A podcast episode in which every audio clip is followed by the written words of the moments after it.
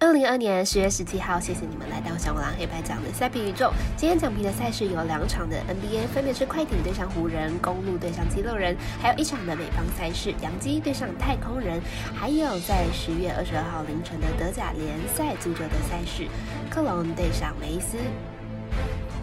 以上精彩赛事带我细说分明了。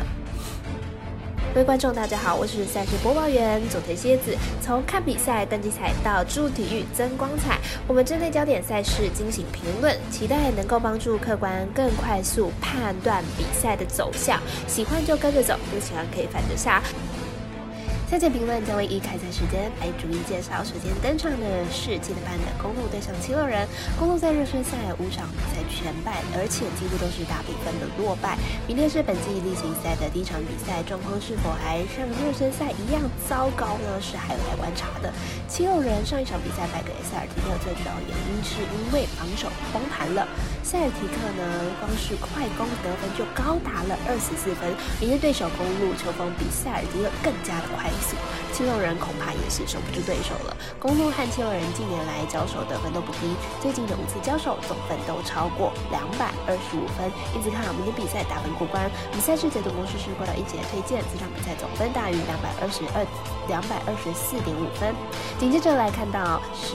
七点三十七分的杨基对上太空人，杨基在今天表现受到没有休息日的影响，整场遭到封锁，最后以二比四败下阵来。本场又推出了 Severino 先发，本季七胜三败三点一八的防御率。上场对上印第安人表现并不理想，攻击五点二局丢掉了三分退场，状况并不好。太空人今天以四比二取得了首胜。本场比赛推出了 Vodes 前发，本季季后赛出赛了一场，缴出五点二局是两分的成绩，状况并不差，再加上休息。天数比较长，状况应该是可以调整到更理想了。两队首战是由太空人获胜，而第二场的杨基呢更是更加的疲劳。太空人是蓄势待发，看好本场比赛继续由太空人取得胜利。我们神秘的咖啡店员安世彤推荐太空人主场一点五分。接下来还有看到 NBA 的一场赛事，快艇对上湖人。快艇在热身赛虽然只取得了一胜，不过球队双星健康出赛，得分能力绝对是不容小觑，加上防守等级也是全联盟数一数。二的，对于侧翼还有内线看管可以起到不小的作用。湖人虽然有 LeBron 跟 Davis 两大的前锋，不过球队其他成员得分能力还是不太足够，在板凳的深度路上是十分的堪忧。在热身赛也仅仅取得了一胜。本场 LA 大战绝对是相当吸引人的。不过两不仅两队都有现在是锋线的明星球员，彼此也都在冠军战有不少次的交手。但是现在湖人不论是板凳还是先发都比不上快艇来的完善。本场交手湖。人应该是难以有太多的机会了。我们团队分析师福布十八推荐快艇客让五点五分。最后推荐到十月二十二号的今天赛事，克隆对上梅斯。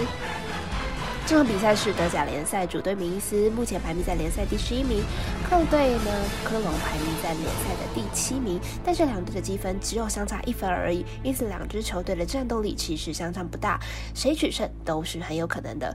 这场比赛，梅因斯有主场的优势。以往绩来看的话，两队同主客交手的时候，梅因斯的主场有接近六成的胜率。再加上这场比赛决定了德甲许多中游队伍的排名，因此很有可能这场打完排名就出现了大变动。所以梅因斯的战役肯定不低，看好主胜的机会比较大。预测占比来到一比二、一比三。